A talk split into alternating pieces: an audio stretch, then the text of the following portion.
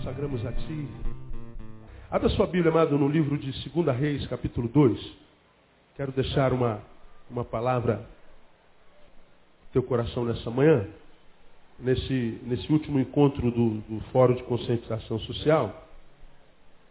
2 Reis, capítulo 2. Na, na quinta-feira, o pastor Ariovaldo Ramos é, falou sobre, sobre, sobre o tema central, porque o mundo viável depende de nós. O Ari falou sobre que mundo é esse. Na, na sexta-feira, falou o pastor Gilberto Marques, viável como. E ontem falou o pastor Walter Ravara, que está aí conosco ainda, é bom tê-lo aqui, viu, Walter? Falou sobre depende de nós. E depende de nós como. Então ele, ele, ele apresentou uns slides, algumas informações sobre o planeta Terra que, que realmente são de arrepiar. De arrepiar. Entre estas, aquela informação que você deu sobre a água. Não é? Todos nós sabemos que dois terços da Terra é composto por água. Só que dessa, desses, desses quase 70% de água que a gente tem na Terra, 99% de, dessa água é salgada. Então, imprópria para o consumo. Dos 70% que compõem a, a terra é de água. Desses 70%, 99% é de água salgada. Desse 1% é de água doce. Mas nem toda ela é de água potável. Água potável é 0,7. Não chega a 1% a quantidade de água que nós temos para sustentar, para descedentar essa população de quase 7 bilhões de seres humanos, além dos animais e seres vivos que precisam dessa água também para, para sobreviver. Não é? E ele falou sobre o cuidado que nós temos de, de, de, de cuidarmos dessa água, de não desperdiçarmos água, de não a, a, a, lavarmos no, nosso carro e deixarmos a torneira ligada, de não fazermos barbas e deixarmos a torneira ligada, de não jogarmos água fora porque nós não temos água para muito tempo. Alguns lugares no, no, Oriente já existem guerras por causa de água. Ele deu dados sobre isso. E interessante que quanto por cento o Ravar aqui está aqui no Brasil? De água. 12% desse 0,7 está aqui no Brasil. Não é? Então, grande parte da água do planeta, dessa pouquíssima água do planeta que nós temos para beber, enquanto seres vivos, não só seres humanos, 12% está aqui no Brasil. E água hoje já é produto de guerra entre as nações lá no Oriente. Portanto, com, com a degradação que a gente faz do planeta, ou seja, como a gente está derrubando a nossa casa, a primeira coisa que a gente suja são os rios, são os rios, são as águas. Com certeza, inevitavelmente, daqui a alguns anos, não muito, ah, nosso país tem grande probabilidade de ser invadido, de ser tomado por causa da água. Não é por causa do ouro, não é por causa da riqueza, não é por causa da mata, por causa da água que nós temos aqui. Então, eu, eu queria desafiar você a entrar lá no site do, do, do Walter Ravara. Nós vamos colocar isso no nosso site e ver todas as informações que ele colocou lá. Porque acho que todo ser humano precisa ter aquela informação. Não sei se você pode me abençoar, quem sabe, com essa sua apostila, né? Tal, e é, é, botar no meu, no, meu, no meu pendrive aquelas informações, quem sabe eu passo para a igreja mais adiante. Eu tenho outras informações mas não tem como passar de manhã, mas num culto à noite a gente passa tudo aquilo lá porque é informação muito importante. E água é vida. Se tem água, tem vida. Se não tem água, acaba a vida. Então as informações foram, foram muito tremendas. Então um mundo viável depende de nós. E essa invi inviabilidade é, que nós estamos vendo na Terra, não só em termos ambientais, mas existenciais, sociais, relacionais, tudo isso é provocado por cada um de nós. Então, falaram-se sobre que mundo é esse viável como e depende de nós hoje. Eu queria, eu queria falar sobre o que está aí em 2 Reis capítulo 2, que registra aquele episódio onde Elias foi levado ao céu num redemoinho de fogo. Acho que todos os cristãos conhecem essa, essa passagem. Né? Ele estava conversando com Eliseu e Eliseu é, é, recebeu uma proposta de Elias. Eliseu, o que, que você gostaria é, de mim uma vez que eu estou sendo tomado?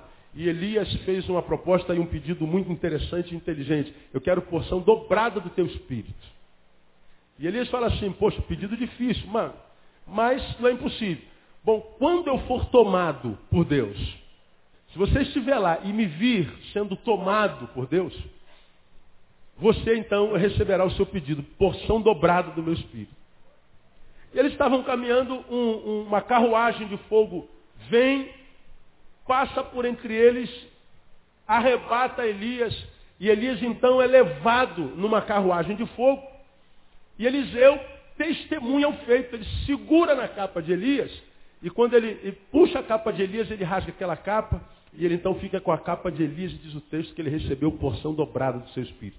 Todos nós conhecemos isso muito bem, mas talvez todos vocês estão perguntando o que isso tem a ver com focos. Né? Por isso, eu queria ler o que, que aconteceu depois disso. O cara recebeu a porção dobrada, ficou com a capa de Elias, a Bíblia diz que ele recebeu o que ele pediu, porção dobrada. Sabemos que, que o profeta, o maior dos profetas maiores, que foi Elias, foi levado ao céu no redemoinho de fogo. Dois homens da Bíblia não conheceram a morte, que é Elias e Enoque. Não é? E Elias foi esse que foi arrebatado. E aí, ah, quando eles iam caminhando, diz versículo 11, conversando, eis que um carro de fogo com um cavalo de fogo os separou um do outro e Elias subiu ao céu no redemoinho. Aí o versículo 12 continua dizendo, o que vendo Eliseu clamou, meu pai, meu pai, o carro de Israel e seus cavalos, seus cavaleiros, e não o viu mais. Pegou então nas suas vestes e o rasgou em duas partes.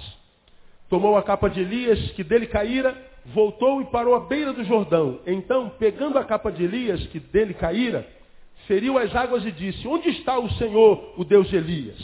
Quando feriu as águas, estas se dividiram de uma a outra banda, e Eliseu passou. Vendo, pois, os filhos dos profetas que estavam de frente dele em Jericó, disseram, o espírito de Elias repousa sobre Eliseu. E vindo ao seu encontro, inclinaram-se em terra diante dele. E disseram, eis que entre os teus servos há cinquenta homens valentes. Deixa-os ir. Pedimos-te em busca do teu Senhor. Pode ser que o Espírito do Senhor o tenha arrebatado e lançado em algum monte ou em algum vale. Ele, porém, disse, não os envieis. Mas insistiram com ele até que se envergonhou e disse-lhes, enviai. E enviaram cinquenta homens que o buscaram três dias, porém não o acharam. Então voltaram para Eliseu, que ficara em Jericó.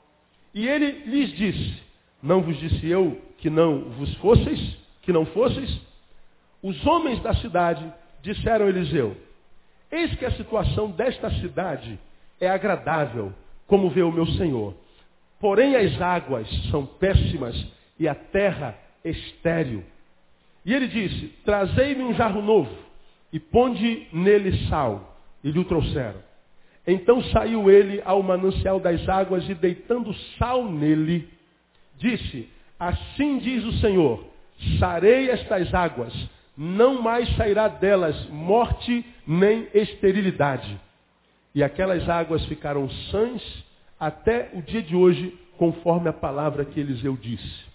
Então subiu dali a Betel, e subindo ele pelo caminho, uns meninos saíram da cidade e zombavam de Eliseu, dizendo, sobe calvo careca, sobe careca. E virando-se ele para trás os viu e os amaldiçoou em nome do Senhor. Então duas ursas saíram do bosque e despedaçaram 42 daqueles meninos. E dali foi para o Monte Carmelo, de onde voltou para Samaria.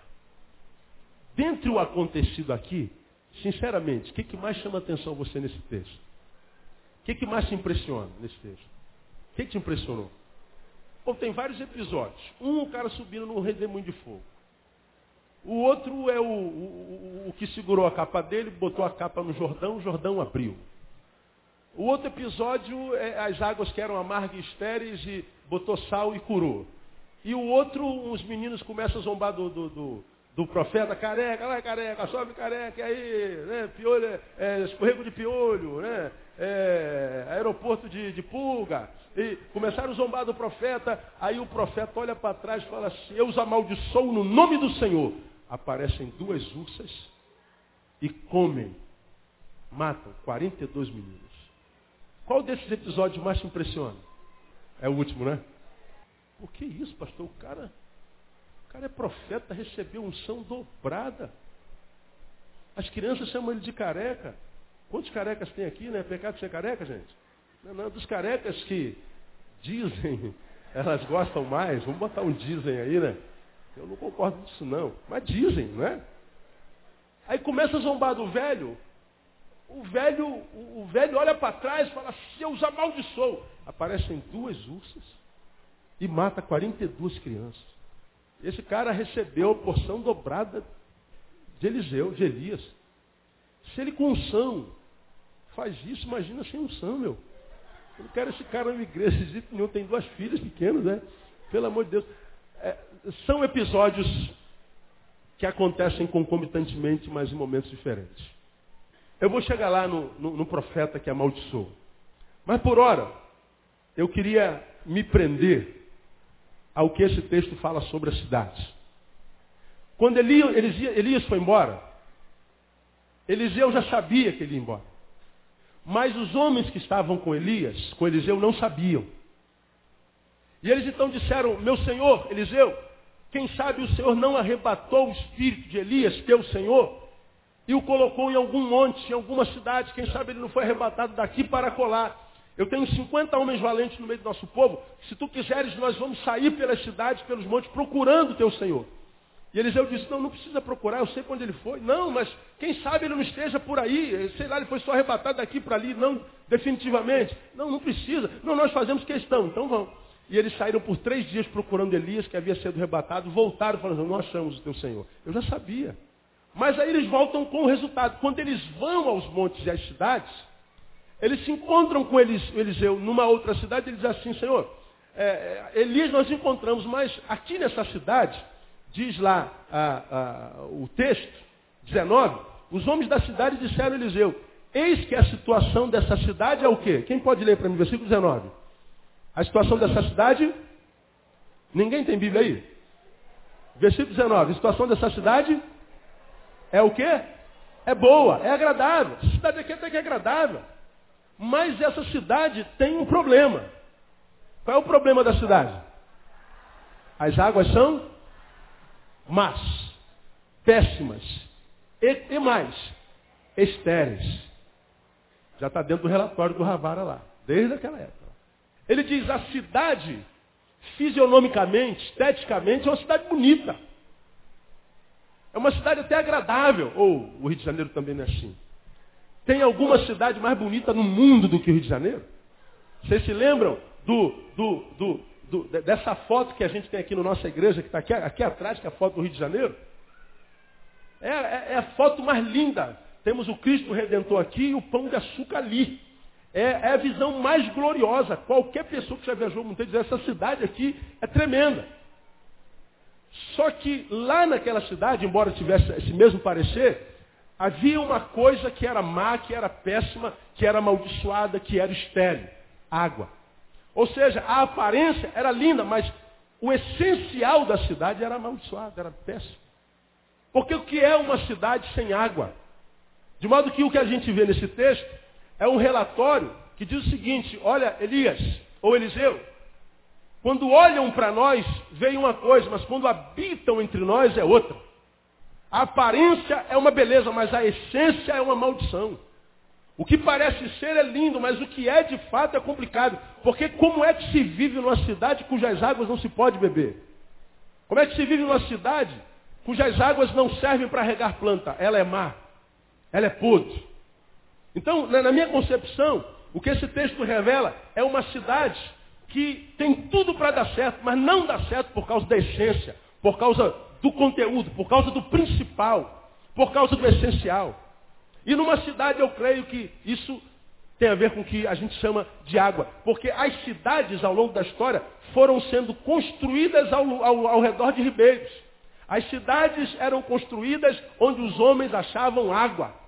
Então, a, a, a, cidade existe por causa das águas. As águas é que é, dizem onde as cidades vão ser construídas. Então, nós podemos dizer que as águas são as fontes de todas as coisas, inclusive do que nós somos. A cidade era agradável aos olhos, mas as águas eram péssimas, as águas eram estéreis. Naquela cidade, o que os olhos viam era agradável, mas no essencial havia morte. Havia, diz o texto, esterilidade. É essa palavra que está aí. As águas eram estéreo. Agora, quando a gente para para pensar um pouquinho a palavra estéreo, irmão. Estéreo. O que é uma mulher estéreo? É uma mulher o quê? Que não pode dar filho. Biblicamente é chamada de madre cerrada. Estéreo é tudo que a gente, em tentando para, depois de fazer, colher, faz, mas não colhe. É estéreo. A esterilidade nessas águas, e a esterilidade em si, nada mais é do que a, a, a sinonização do que a gente conhece como frustração. Uma pessoa estéril é uma pessoa que carrega em si frustração. É, a gente pode trazer isso bem, bem para cá, a gente toca na nossa própria carne. Hoje é um dia crucial para um time do Rio de Janeiro. Você sabe qual é ele, não sabe? Tem um valente aqui com a camisa do Vasco. Fica em pé, irmão. Quem foi? Quem foi? Eu vi um cara bonito com a camisa do Vasco aí hoje. Fica com vergonha, não. Fica em pé. Se você está com essa camisa, você tem. Olha lá. Aí, garoto. Tamo junto, tamo junto, tamo junto, tamo junto. Eu estou na palavra. A gente está sendo humilhado para ser honrado. É. Aquele que a si mesmo se humilhar será exaltado. Né?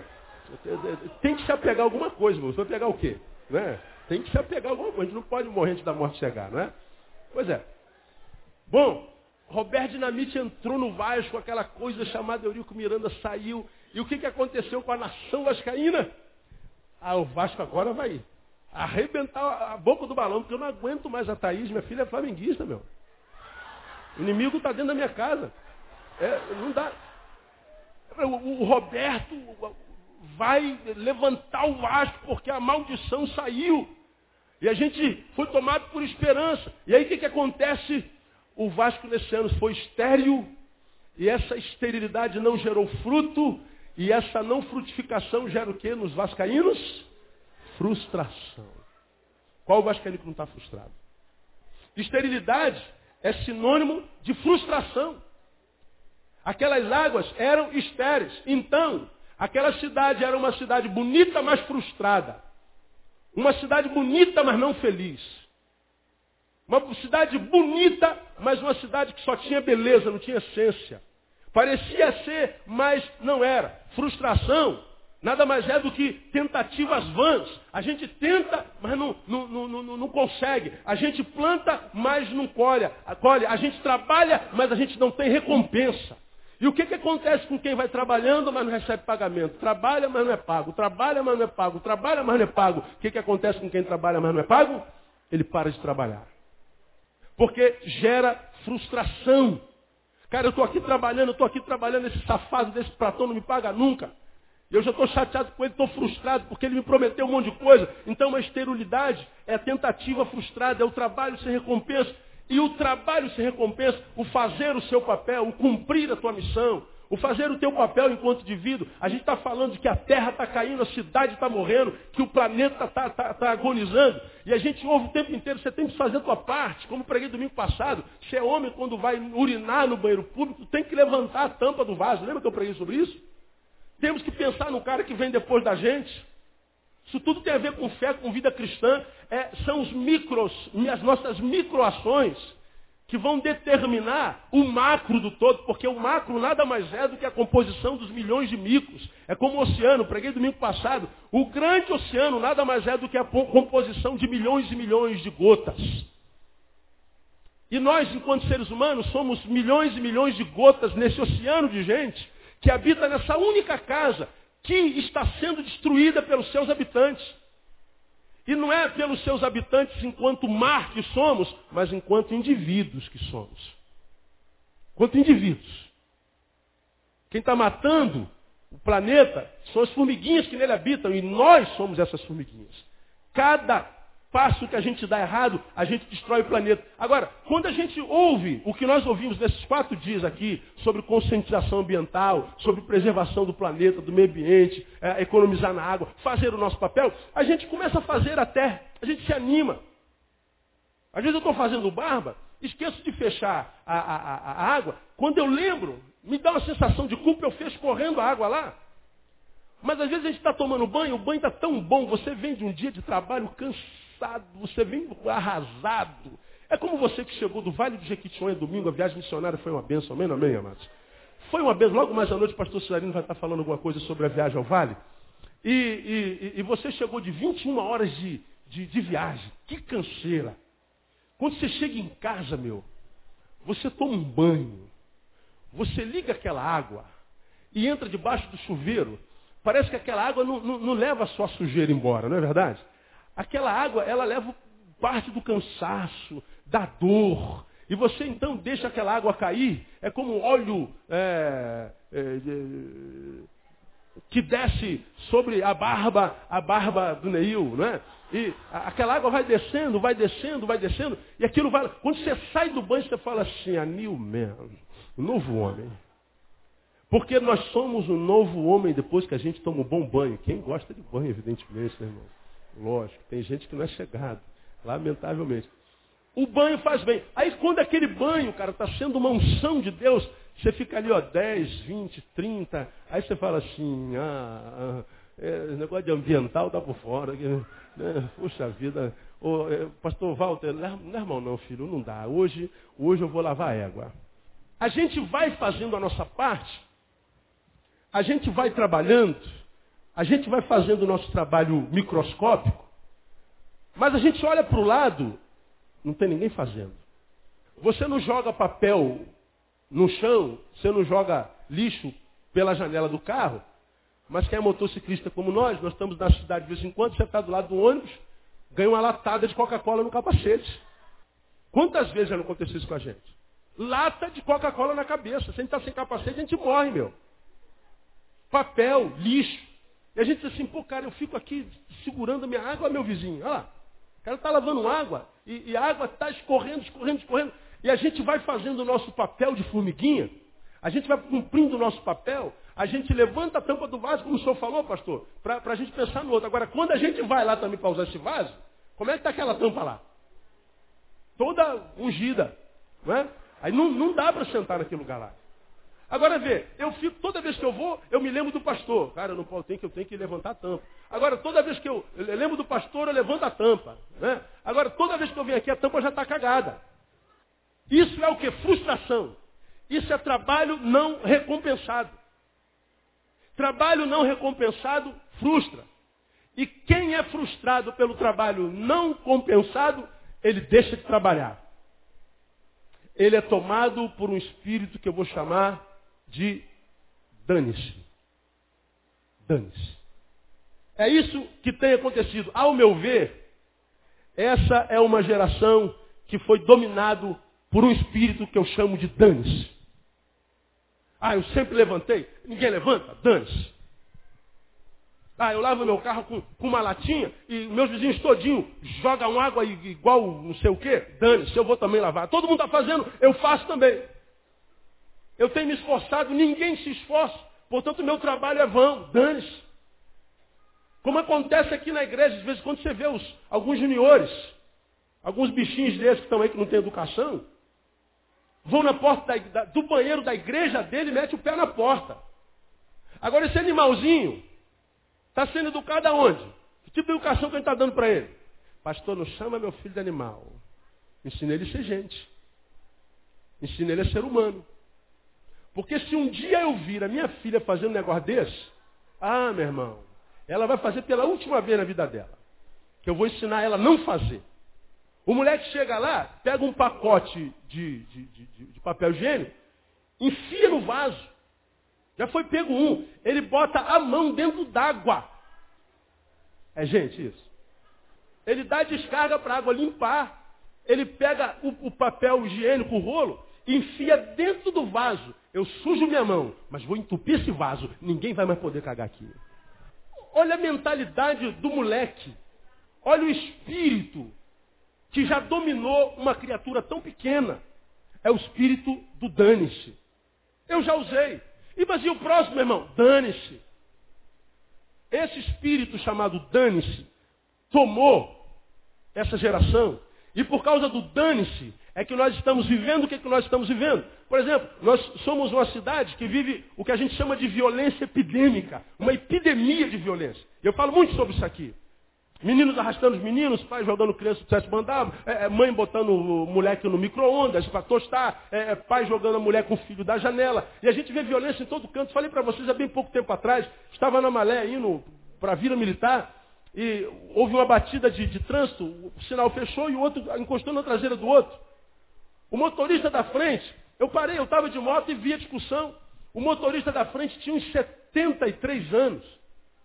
Saiu xingando. O diga, seu safado, filho disso, filho daquilo, mas xingando de tudo. Aí o motorista que bateu saiu do carro. Devia ter uns 75. Tinha idade para ser nosso avô, os dois. E os dois começaram a se xingar e começaram a se supapar. Aquela Bíblia, aquela, aquela, foi uma, é verdade, foi uma luta tipo Steve Austin, um homem de 6 milhões de dólares. Até, até dar uma pernada. Aí, tá. foi, foi engraçado, foi cômico, mas triste. Eu fiquei olhando do outro lado da rua, dois velhinhos se ensupapando. E aí os motoristas dos carros Vizinhos, é, pega ele, pega ele. Aí velho, vai. Meu Deus do céu. Dois idosos. Agora, isso é resultado do que vocês têm aprendido aqui? É do que nós denominamos, chamamos de medo cósmico. O que a gente vê acontecer do lado de fora, não acontece só do lado de fora, acontece dentro da nossa casa. Quando uma criança cai lá na casa dos Nardoni, não cai só na casa dos Nardoni, cai na nossa casa. Quando nós testemunhamos aquilo ali, aquilo é tatuado na nossa alma. Quando a gente vê morte, violência, corrupção, polícia matando, bandido matando, é, pessoas roubando, estuprando, pedofilia é, é, epidêmica, a gente vê esse estado de ser no qual nós estamos, isso tudo vai gerando medo dentro de nós e nós vamos sendo carcomidos por muitas síndromes. Nunca tanta síndrome apareceu na humanidade como no tempo que se chama hoje. E aí nós ficamos com o nosso coração, com a nossa vida flor da pele. Nós estamos por um fio. Nós estamos não mais com pavio curto, nós não temos mais pavio. Não mexam comigo. Está me olhando por quê? A gente está nervoso. De modo que isso alcança uma criança de 10 anos, que já tem um espírito ruim, um espírito danos, que enfia a mão dentro do vaso para entupir o vaso, como alcança o idoso que já não tem paciência nem com um igual. E foi uma batida que nem a lanterna quebrou. Violência epidêmica. Qual é a causa disso? Por que, que meninos continuam matando, continuam roubando? Por que, que a corrupção continua reinando? A violência é produto da impunidade. Eu sei que não vai dar nada para mim. Sei que não vai dar nada. Não, mas se eu tenho dinheiro, eu tenho bons advogados, ele vai achando brechas na lei e eu não sou punido. A impunidade. E o que é impunidade? Impunidade é dane-se, faço mesmo, dane-se. É o espírito dane-se. Quando você fala da corrupção generalizada, todo mundo rouba todo a corrupção, a corrupção é em todas as áreas da sociedade. Da igreja até a presidência da república. Não há instituição que não seja corrompida. Se a gente fosse falar de corrupção aqui, é, é, de cada detalhe, de cada, de cada exemplo, eu separei aqui exemplo de várias áreas, mas não vai dar tempo para a gente fazer isso. Mas a corrupção é, é generalizada. Total. Não há mais onde não, não, não haja corrupção. A gente não tem mais o que fazer. E mais, nós não podemos mais, enquanto sociedade, viver sem corrupção. Somos refém dessa corrupção. Mas como, pastor? Simples. Ora, se você estaciona o carro na garagem de alguém, e o guarda vem e anota o teu carro.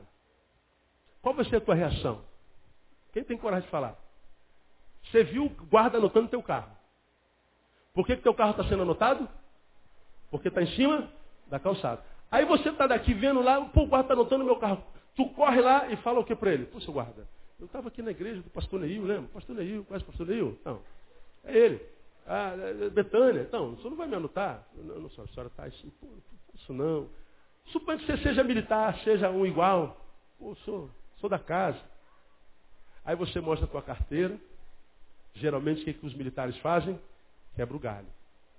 O que que o motorista desse carro fez? Diga para mim. Corrompeu o guarda. Se o guarda não fosse corrupto, não tem conversa. O que, que ele faria?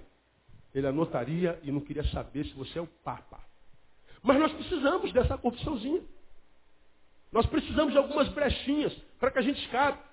Você avança o sinal, você, pô, seu guarda, o sinal estava amarelo. Ora, sinal amarelo é para avançar ou para parar? Para parar. Não, pastor, atenção, atenção é para parar, filho. Para seguir é verde. Se não é mais verde, para. Ah, mas não era nem verde, nem, nem vermelho. Não era vermelho, pastor. Talvez seja. Era verde? Não. Então, tinha que parar. Mas aí a gente conversa. A gente está corrompendo. A gente está sendo corrompido. A gente tenta dar um jeitinho em tudo. De modo que a, a, a epidemia, a, a, corrupção é endêmica. Nós precisamos dela para sobreviver.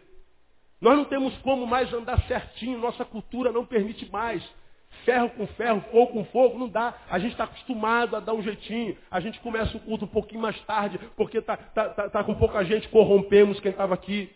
Se tiver uma pessoa no culto, tem que começar na hora que foi marcado, porque não começar na hora é valorizar os atrasados, os retardados.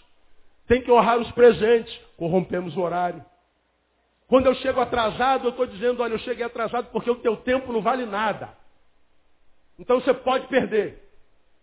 Estou corrompendo o tempo de alguém. Nós vivemos na, na, corrupção que é macro e micro. Agora, por que, que a corrupção ela é generalizada, ela é endêmica? Egoísmo.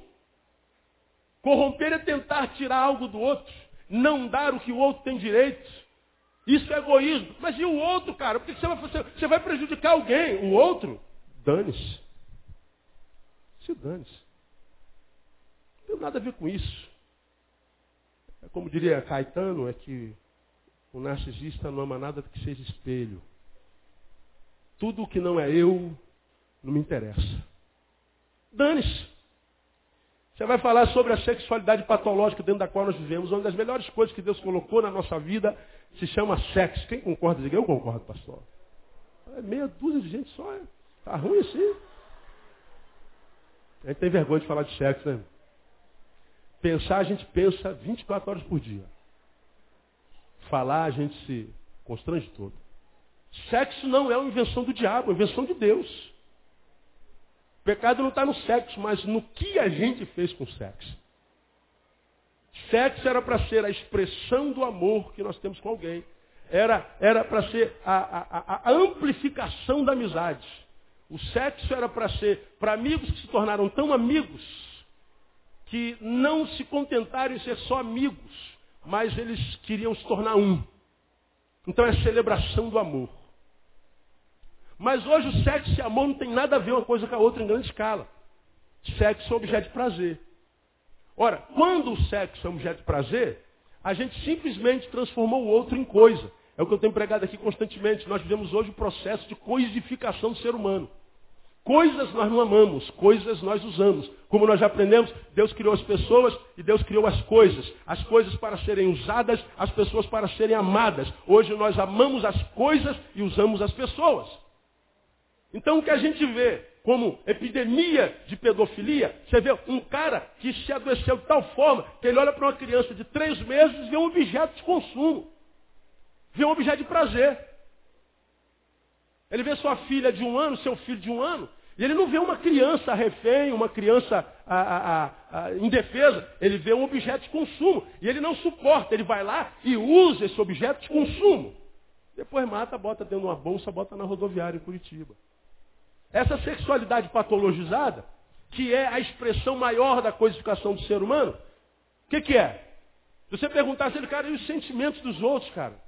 Você não respeita o sentimento dessa mulher? Você não respeita o sentimento desse homem. Você está brincando com o sentimento dessa pessoa. Essa pessoa é uma pessoa, rapaz. Isso é alguém por quem Jesus morreu. Isso é alguém que tem um valor intrínseco. Dinheiro não paga, tem sentimento. E o sentimento do outro? Qual é a palavrinha? Dane-se. Nada a ver com isso, pastor. Vocês têm sentimento? Eu gostei foi do corpo dela. Então o corpo dela é o como. Essa é a palavra. Comer. É um verbo. Esse é o espírito do danes. Sem falar da falta de educação, que é a origem de toda desgraça social. É falta de educação. Sem falar da falta de, de, de respeito, falta de compromisso. Compromisso? Ah, isso não te pertence mais. Compromisso? Quem tem compromisso com o quê? falta de solidariedade, falta de verdade, falta de sinceridade, falta de ética, falta de hombridade, falta de quase tudo. A grande presença dessa geração é a ausência. A ausência do essencial. O que, que faltava na cidade lá de Eliseu? A cidade era bonitinha, mas faltava o essencial. Água. Nós somos uma cidade bonitinha, nós somos um planeta lindo. Mas a grande presença dessa geração é a ausência, a ausência do que é essencial. A ausência de tudo. Isso é a grande, grande, grande verdade. Qual o resultado disso? Caos generalizado. Qual ser humano nesse país ou nessa cidade, muito especificamente, ao ligar a televisão, vê uma desgraça atrás de outra? Preguei domingo passado. Nós somos uma geração que esquece a desgraça de ontem por causa da desgraça de hoje. A desgraça de hoje nos faz esquecer da desgraça de hoje. Tenta fazer uma, uma relação das desgraças dos últimos três meses, ver se você lembra de tudo. Então nos tornamos uma geração desgraçada, que vai esquecendo uma desgraça com outra desgraça. E uma geração que, para não sofrer os sintomas maiores dessa desgraça, começa a produzir piadas sobre a desgraça. E a gente vê acontecendo o que acontece na televisão. Agora não é mais só caneta para cacete planeta. Agora é CQC. Agora é Fuzuê. O que mais? Hã? Pânico. Os programas que fazem piada de tudo. Da nossa própria desgraça. Desgraça é fonte de riso. Por que, que você acha que os programas que fazem piada o tempo inteiro estão fazendo sucesso? Porque eles nos ajudam a esquecer o desgraçado que nós somos. Não acaba com a nossa desgraça, mas nos faz pensar um pouquinho menos nela. E aí o caos está sendo instalado e a pergunta que muitas vezes nós fazemos, fazemos, meu Deus, onde é que isso vai parar? E a resposta a gente já sabe, não vai parar. Por que, que não vai parar? Por causa da ausência dos, das microações. E por que, que as microações não acontecem? Porque quando a gente faz sozinho e não é recompensado por isso enquanto sociedade, e vê que outros não fazem, a gente para de fazer. Frustração. Caos generalizado. A, a, pergunta que, que eu faria para você é o seguinte, sinceramente. Quando você olha para a tua sociedade, para a tua cidade, para o teu país, você acredita mesmo que dias melhores virão? Você acha mesmo que tem como melhorar? Não precisa me responder, não, responda para si. Quando você olha no que a gente está se transformando e o caminho que a gente tem trilhado, olha para o Congresso, olha para os deputados, olha para nossa, as nossas autoridades, olha para o que está acontecendo, olha para o povo. Você tem mesmo esperança de que isso melhore? Não precisa me responder. E a ausência de esperança é o quê? Frustração. Bom, tal estado de ser a mim me remete a Gênesis, capítulo 1, versículo 1 e 2. No princípio criou Deus os céus e a terra. Diz mais, a terra era o quê? Quem se lembra? Sem forma e vazia. Mas o Espírito de Deus o quê? Pairava sobre a face das águas. O Espírito de Deus parava sobre a face das águas. A palavra que traduz água, literalmente é caos o Espírito de Deus pairava sobre o caos. A terra, no início, era caótica.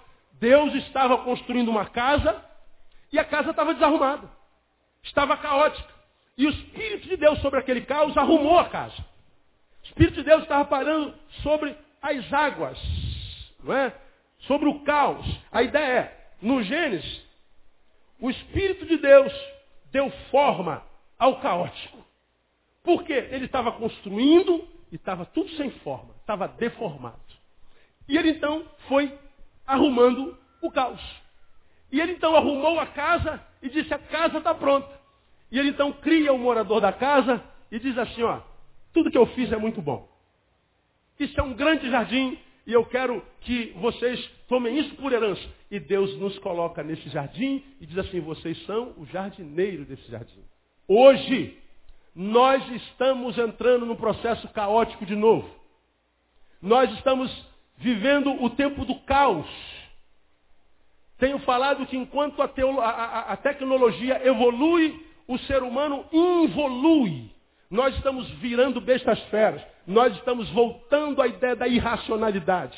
Nós perdemos todo sentido, todo senso, todo valor. E a casa que Deus nos deu por herança está desarrumada de novo. Nós estamos em dezembro e ontem à noite eu estava sentado morrendo de frio. Eu falei, pelo amor de Deus, desliga o ventilador, desligaram. E eu continuei morrendo de frio. Fui para casa meia-noite, passei pelo cartão em 16 graus. Nós estamos no verão, gente. De um lado, chuva que inunda tudo, acaba com a cidade. Do outro lado, tem gente morrendo de calor e seca. Ou é muita chuva, ou é muita seca. Ou é muito gelo, ou é muita, muito calor. Ou é muita água, ou é muito sol. Não tem mais equilíbrio. Não existem mais estações. Verão, inverno, primavera, não existe mais. Verão, calor. Inverno, frio. Primavera, flores. Outono, também. Frutos. Existe ainda isso? Não existe. A casa está caindo. A sociedade não consegue caminhar num rumo. Ninguém consegue dominar a violência. Ninguém consegue respeitar mais ninguém nas mínimas coisas. Lembra que eu preguei há bem pouco tempo atrás aqui? Somos da geração de 40, jogando bola na rua, a velhinha passa. Para a bola, para a bola, para a bola. Hoje, jogando bola na rua, a velhinha passa, dá uma bolada nas costas dela para ela passar mais rápido.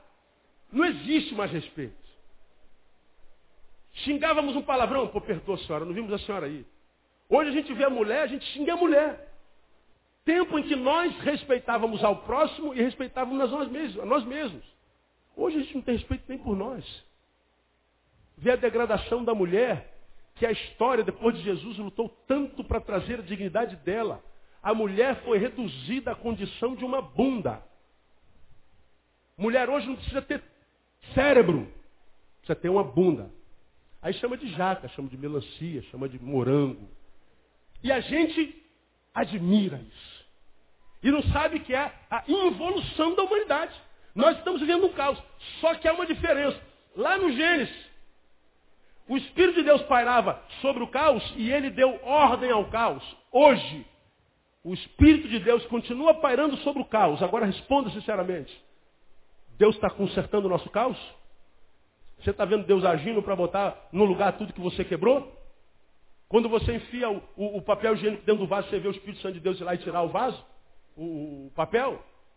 Quando você vê a violência, você vê a, a, a pergunta de quem sofre, como é que Deus permitiu uma coisa dessa? Onde está o Senhor que não se mexe? Ariovaldo falou sobre isso. Será que Deus não está vendo? Será que Deus não percebe? Será que Deus não faz nada? Será que Ele não está vendo o que está acontecendo com a, com a, criação dele? Será que Deus não está vendo que a casa está caindo? Será que não dá para ele ser um pedreiro e consertar a casa? Como ele fez no Gênesis? Não, Deus não conserta esse caos. Deus não pode fazer nada. Eu vou ousar te dizer, Deus não vai fazer nada. Mas por que, que ele fez lá no, no, naquele caos e não faz nesse caos hoje? Deus mudou? Não, Deus não mudou. O que mudou foi o método de Deus. Qual é o método de Deus hoje? O método de Deus se chama homem. E eu vou dizer uma coisa séria para você, Deus não tem segundo plano. Porque o homem que Deus colocou no jardim para regá-lo, se transformou no Satã desse jardim. O homem que Deus colocou para tratar é o homem que destrói. De modo que quando o caos é causado pelo próprio Deus, que era o caos do Gênesis, que era a casa desarrumada, Deus consertou o que ele fez. Agora, esse caos tem sido causado pelo jardineiro que se transformou em Satã. Esse caos produzido pelo homem é o homem quem tem que consertar. E se não consertar, colherá as consequências disso. Não tem para onde correr. Ou o homem ou a morte. Tenho dito diferente do que se prega numa igreja evangélica hoje. Batalha espiritual, batalha espiritual de alto nível, batalha espiritual da grandeza, batalha espiritual não sei o quê. E a gente vê dentro do templo, sempre dentro do templo, a batalha contra o diabo. Atos proféticos cá, atos proféticos lá. E a gente está lutando contra o diabo. E o diabo, para mim, nesse tempo que se chama hoje, é, é, é, o tempo onde ele menos trabalha. O diabo, essa hora, deve estar em Cabo Frio, irmão. Deitado numa rede tomando água de coco. O diabo está em Búzios, fazendo passeio de escuna. Está vendo nascer do sol em Arraial do Cabo. Ele está lá descansando. Sabe como, pai? O senhor acha que o diabo não está trabalhando? Não, eu acho que o diabo está trabalhando pouco. Sabe por quê? Porque nós nos bastamos a nós mesmos. Nós temos um poder de autodestruição tão grande que o diabo diz assim, gente, relaxe. Ele se autodestrói. O que a gente vê acontecendo na terra não é obra do diabo, é obra humana. Se fosse obra do diabo, nós nos levantaríamos no poder do nome de Jesus, amarraríamos o diabo, decretaríamos a, a expulsão dele e a terra estava livre. Mas por que isso não acontece? Por que tem tanta batalha espiritual, tanta campanha e a coisa continua se desgraçando? Porque não é o diabo tão somente, é o homem que se diabolizou e está cumprindo a missão do diabo na terra. Qual é a missão do diabo? Matar, roubar e destruir. Por isso nós temos a sensação de que Deus abandonou a sua criação. Temos a sensação de que o deísmo tem, tem, tem razão. Deus criou e abandonou a terra à sua própria sorte. Não. Deus continua no meio de nós. E Ele continua cheio de esperança com relação a nós. O homem tem perdido a fé em Deus, mas Deus não perdeu a fé no homem. Eu posso lhe garantir isso. Agora, esse caos dentro do qual nós estamos não se resolve com oração, se resolve com conscientização, se resolve com ação. E aí, quando a gente aprende um negócio desse, que o método de Deus é o homem, e Deus não tem segundo plano, a mensagem é, vem lá de Gálatas 6, capítulo 7. Deus não se deixa escarnecer, porque tudo o que o homem semear, o que, que diz o texto? Isso também se fará. Plantou, colhe. E se Deus nos livra da colheita, Deus intercepta o ciclo da vida, e Deus não pode fazer isso. Deus se nos livra do mal, transforma a gente em gente menor do que aquela que nós já somos. Porque se eu planto mal e não colho, Deus está dizendo, eu estou impedindo você de colher as suas consequências, é nas consequências que a gente cresce. Tudo que o homem semear, fará. Aí, para a gente caminhar para o final, irmão, me dá mais 10 minutos, eu volto para o texto. Os homens da cidade, versículo 19, disseram que ali a situação dessa cidade é agradável como vê o seu Senhor, porém as águas são péssimas e estéreis. Bom, detectou o problema. Aí a gente parte para ação. E ele disse, trazei-me o que? Leia você. Um vaso, um jarro o quê? Novo. E ponde nele o quê? Sal. E lhe o trouxeram. Então saiu ele, saiu ele ao manancial das águas e deitando sal no manancial disse, assim diz o Senhor, sarei estas águas, não mais sairá delas morte nem esterilidade. E aquelas águas ficaram sãs até o dia de hoje. A essência estava adoecida. Deus curou aquelas águas, sarou a essência. Qual foi o método de Deus? O homem. E qual foi o instrumento do homem? Sal. Ponha sal dentro de um jarro e tragam a mim. Ele foi lá no manancial, jogou aquela jarra de sal e sarou a essência daquela cidade. Ora, quando você vai lá em Mateus capítulo 5, versículo 13, nós vemos o Senhor dizendo assim para mim e para você: Vós sois o quê? O sal da terra. Nós somos o sal da onde mesmo, hein? Mulheres, nós somos sal da onde? Homens, nós somos sal da onde? Igreja, sal da onde mesmo? Terra. Quem é que vai curar o nosso planeta? Diga, irmão, que está do seu lado. Você. Agora, cura não é evangelicalista. Não é pela evangelização, tão somente. Como equivocadamente nós evangélicos pensamos a vida inteira. Lembra que eu preguei sobre o sal? Nós somos sal da terra. E imaginamos que a nossa obrigação é transformar todo mundo em sal. Eu vou falar de Jesus para você, Marco, para você se transformar num sal igual o Neil. E a gente acredita que de Deus só é quem se transforma sal igual a mim e vem adorar a Deus na igreja que eu adoro. Aí eu volto a falar sobre aquele sermão que eu preguei, e portanto eu não posso, não preciso, não preciso me aprofundar muito. A ideia, vamos imaginar aquela picanha que eu falei naquele sermão. E a gente coloca aquela picanha na, na, na brasa para assar, um churrascão que carioca gosta, que gaúcho gosta, né? Que o pastor Lindoval está aí, né? E, e, a gente guarda aquela picanha, e aquela picanha, então parece que está ao ponto, como particularmente eu gosto, bem gordurosa. Né? Afinal de contas, a, o colesterol também é filho de Deus, né? Dizem por aí. Tem que alimentar o bichinho, né? E a gente, a gente pega aquela picanha, bonita, linda, quando a gente bota na boca não tem sal. A carne é o que alimenta, é o essencial. A carne deixa de ser carne porque não tem sal? Não. Continua sendo carne, se eu comer, me alimenta. Só que transforma o essencial no essencial sem sabor, sem prazer. Quando eu vejo uma coisa sem sabor, sem prazer, eu a substituo e volto para outra. O sal faz com que o que é certo, o que é essencial, seja deixado para segundo plano. Se transforme numa coisa secundária. E você já aprendeu, repita comigo, que a coisa principal é fazer da coisa principal a coisa principal. Agora, se a coisa principal, que nesse instante é a carne, não tiver com sal, a gente transfere, tira a coisa principal da principal. Fala, ah, não, me dá um hambúrguer aí, tia. Porque não tem sal. Agora, se por acaso o churrasqueiro bote sal demais, ele vira, o sal derrete na casa, só que ele botou um quilo de sal num quilo de carne. E aquela carne está ali. Quando tu bota na carne, que é sal puro, você bota na boca muito sal. Não botaram sal na carne, botaram carne no sal. Aí tu bota na boca muito sal. Por que é isso, cara? A carne deixa de ser carne porque está com muito sal? Não. Continua sendo carne. Mas o que, que o sal demais faz? Inviabiliza a carne. Uma carne impossível de ser consumida. Sal de menos tira o essencial. Sal demais tira o essencial. Agora suponho que o churrasqueiro é bom. Botou sal no ponto. Certinho, nem mais nem menos. Aí quando ele tira aquela fatia, tu come a carne. E aquela carne dá aquele sabor. Aí você quer elogiar, o que, que você faz? Pô, brother, que carne maravilhosa, meu. Você já viu alguém falar assim, oh, churrasqueiro, tu acertou no sal. Que sal é esse, brother? Que sal maravilhoso. Ninguém elogia o sal. Quando o sal é ao ponto, ele transforma o essencial no essencial saboroso, insubstituível. Ele faz da coisa principal a coisa principal. De modo que o papel do sal é transformar a carne na melhor carne que a carne possa ser. Não é transformar a carne em sal. O nosso papel como sal da terra é nos embrenharmos no meio dessa carne que está em estado de putrefação e ajudarmos essa sociedade a se tornar na melhor sociedade que a sociedade pode ser. Transformar essa gente na melhor gente que essa gente pode ser. Isso não tem a ver com salvação, conversão, evangelização. Porque se você faz isso com a tua vida, não só com o discurso evangélico, se você é gente como gente tem que ser, e essa pessoa tiver uma pessoa agradável com a qual ele tem prazer de estar, ele vai saber por que, que você é gente como você é. Bom, eu sou gente como eu sou por causa daquele que eu sirvo. Porque o homem é a semelhança do Deus que ele adora. Por que, que essa geração está morta?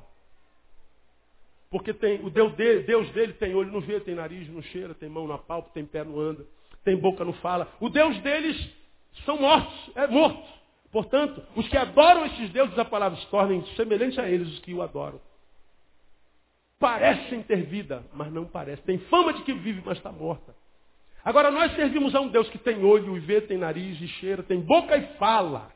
Tem mão e estende a mão e abençoa, tem pé e anda na nossa direção, um Deus vivo. Então nós somos vivos como Deus que nós servimos. E quando a gente serve a um Deus como o nosso, de fato, de verdade, ele nos transforma no que ele quer nos transformar, eu não preciso nem falar de Deus. Deus exala pelos meus poros. Vou olhar para você e vou dizer, assim, pô, esse cara é sangue bom, meu. Porque hoje só tem, como dizem por aí, sangue de casusa. Não é como diz a geração? Sangue bom. A terra precisa de sangue bom. A terra precisa de sais, que sejam sais que não estejam hábitos para transformar todo mundo em sal mas sais que ame as pessoas simplesmente porque é pessoa e quer que aquela pessoa seja a melhor pessoa que ela possa ser. Venha ela para a nossa igreja ou não. Esse foi o método de Deus. O que mais que a gente aprende aqui? Estou terminando. A solução foi o sal. Qual o método? O método foi a comunhão, foi a interação, foi a união. No versículo 20, diz que ele diz, trazei um jarro novo, jogai o sal dentro. O sal não trabalhou sozinho. Precisou de um jarro. Precisou de interação, precisou de união. O sal não foi usado sozinho. Ele foi precedido por um jarro, por um vaso. E diz o texto que o vaso tinha que ser novo. Me remete a Mateus capítulo 9, versículo 17. Não se deita vinho novo sobre odres velhos. Não se deita vinho novo sobre vasos velhos. Se botar vinho novo no vaso velho, no odre velho, o que, que acontece? Arrebenta-se o vaso, arrebenta-se o odre se perde-se o vinho. O que ele está dizendo é o seguinte, se o vaso for velho, vai ficar sem vinho. O odre e o vaso somos nós. É a igreja. O vinho simboliza o Espírito Santo. Deus está dizendo, eu não derramo meu espírito sobre vaso velho. Eu não derramo meu espírito sobre igreja velha. Sobre crente velho. E a velhice aqui não tem a ver com cronologia. Tem a ver com visão. Porque a Bíblia nos ensina que a gente tem que apresentar a Deus o nosso culto racional, culto com razões. E ele diz que isso acontece pela renovação que é da nossa mente. Mente. Se o odre não for novo, ele não recebe vinho. De modo que o odre, veja que coisa interessante, Deus retém do seu poder, do seu espírito, para preservar a nossa vida, porque nós não estamos preparados para o Deus que a gente serve. Então nós temos que trabalhar a nossa mentalidade, a porção que teremos do Espírito Santo será a proporção da nossa capacidade de renovação. Portanto, meu irmão, você está aqui, é crente há 50 anos, eu lamento por isso. Porque a maioria dos crentes antigos que eu conheço perderam a capacidade de renovar a mentalidade. Aqui sempre foi feito assim, pastor. Fazemos assim desde 1930, pastor. É o que a gente mais escuta na igreja evangélica. Se pega um pastor macho, que além de ser homem de Deus é homem, esse pastor fala assim, sim, faz isso há 50 anos, mas funciona para hoje? Não, não funciona, então tem que fazer algo novo. Ah, mas o pastor que te antecedeu há 20 anos atrás deve estar revolvendo no túmulo, pastor. Não faça uma coisa dessa. Deus não é Deus de mortos. Que o pastor morto plante bananeira. Eu não posso me preocupar com o pastor morto. Tem que preocupar com essa geração viva, que não está conseguindo viver, porque não tem sal para transformá-lo numa geração que vive uma vida que vale a pena ser vivida. Tudo começa aqui na renovação da nossa mente. E nós teremos de Deus não a proporção da nossa frequência ao culto, mas a proporção da nossa capacidade de reflexão. A proporção da nossa capacidade de leitura da nossa geração. Porque só aí a gente consegue mudar alguma coisa. Senão, ele empurra com a barriga e espera a morte chegar. Então, Deus usa o homem, o método é a comunhão. Precisamos fazer a nossa parte, cada um per si, individualmente, cada um fazendo a nossa parte. Se os outros não fazem, o problema é dele, eu vou fazer a minha. E se cada um de nós absorvermos essa realidade, a gente cura a nossa terra. Termino. Qual o cuidado que a gente tem que tomar? Aqui eu termino. Cuidado com a ambiguidade. De onde você tira isso? O mesmo profeta que curou uma cidade, despedaçou meninos.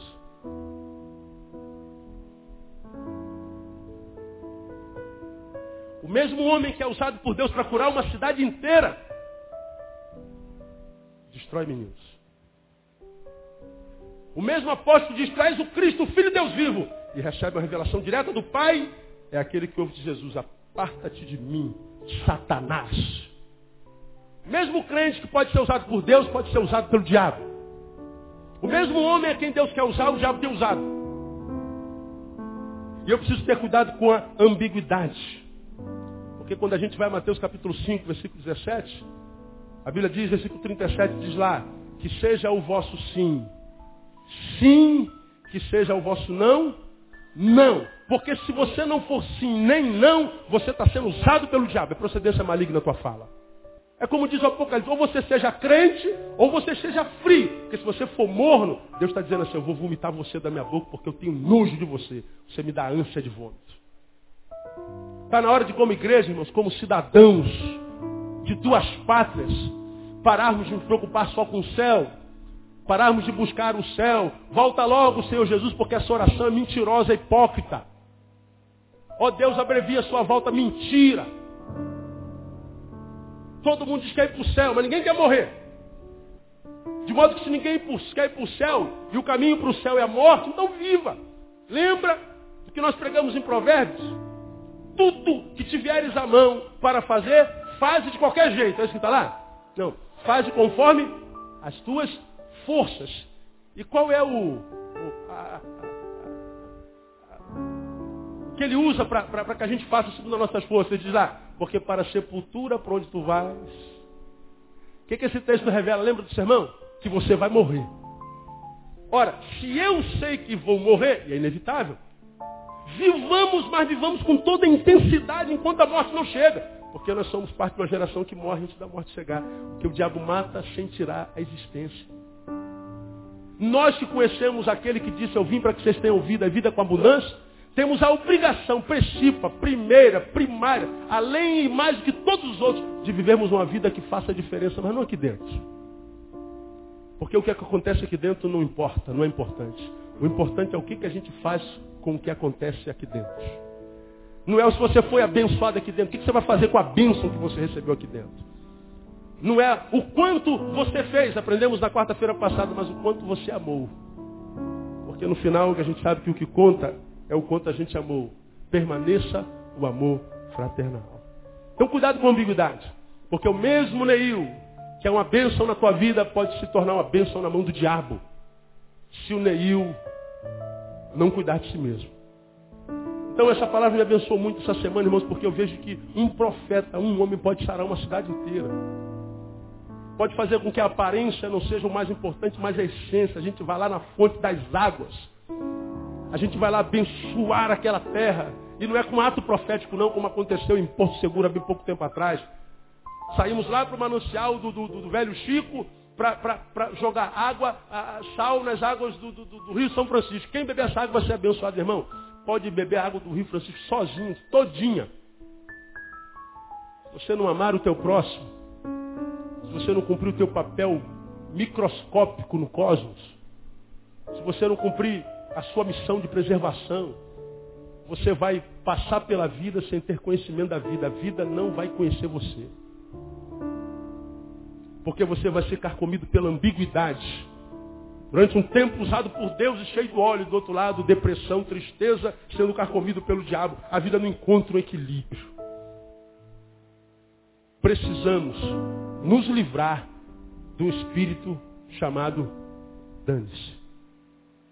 Quando isso acontecer, cumprir-se-á a palavra de Deus que diz, se o meu povo, que se chama pelo meu nome, se humilhar e orar, buscar a minha face, se arrepender dos seus maus caminhos, aí então, a condição. Eu ouvirei do céu, perdoarei os seus pecados. E o resultado disso é, sararei a sua terra. A ação de Deus é a posterior. Porque a priori é a ação dos homens. Se o povo de Deus agir como povo de Deus, então o Deus do povo é Deus para esse povo. Porque se o povo de Deus não agir como se Deus fosse, Deus não tem compromisso com esse povo. E é só esperar a casa cair. E a casa está caindo. E alguns de vocês já têm tido reflexo disso. Essa tristeza, essa agonia, essa ausência de vida, esse medo cósmico, essas síndromes, essas depressões, essas indagações que nunca têm resposta, essa ausência de sonho, essa incapacidade de ter esperança, isso é medo, é a casa que está caindo. E o Senhor disse que quando a gente está nele, irmão, a gente vai ter vida e vai ter vida com abundância. Vida até o fim da vida. Nós não vamos morrer antes da morte chegar. Nós não vamos ser reduzidos de seres viventes para seres existentes. Você não foi chamado para existir, você foi chamado para viver. Mas tem que cumprir o teu papel no caminho. Levanta a tampa do vaso. Fecha a torneira. Planta uma árvore. Estende a tua mão necessitado. Diga mais obrigado. Para de ser murmurador. Faça o teu papel. Microações. E você vai ver que Deus vai te abençoar no macro. Haja no micro. Deus vai te abençoar no macro. Quem tem entendimento, entenda. Quem tem ouvidos, ouça o que o Espírito diz à igreja. Amém, amado? Deus nos abençoe.